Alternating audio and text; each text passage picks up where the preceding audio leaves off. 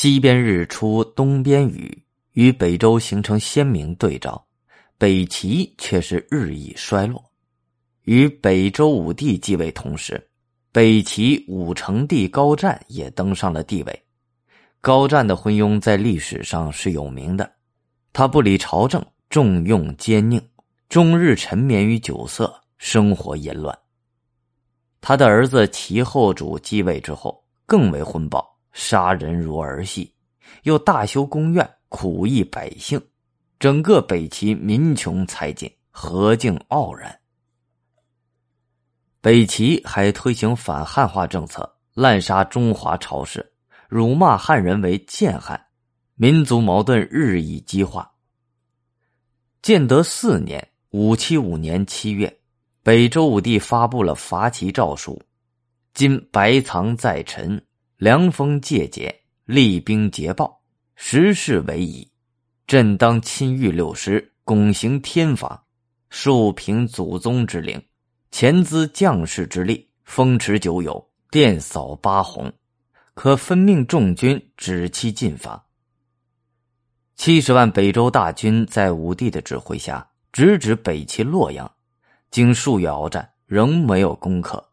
在这关键时刻。统帅武帝生病，北周军队只好撤兵。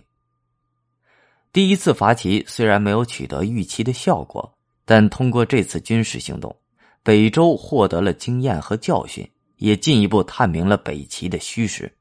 看到北齐的军事调动没有章法，如同儿戏，了解到北齐朝政混乱，政由群小，百姓傲然，朝不保夕。这使周武帝更加坚定了灭齐的决心。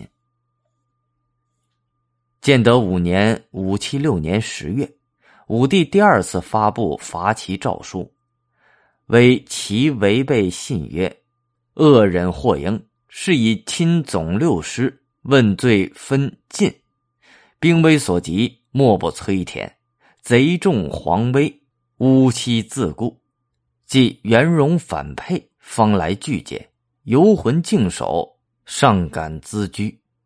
朕今更率诸军，应机剪除。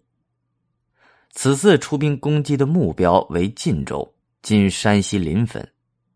晋州地处晋阳、洛阳之间，将洛阳与晋阳南北连成一线。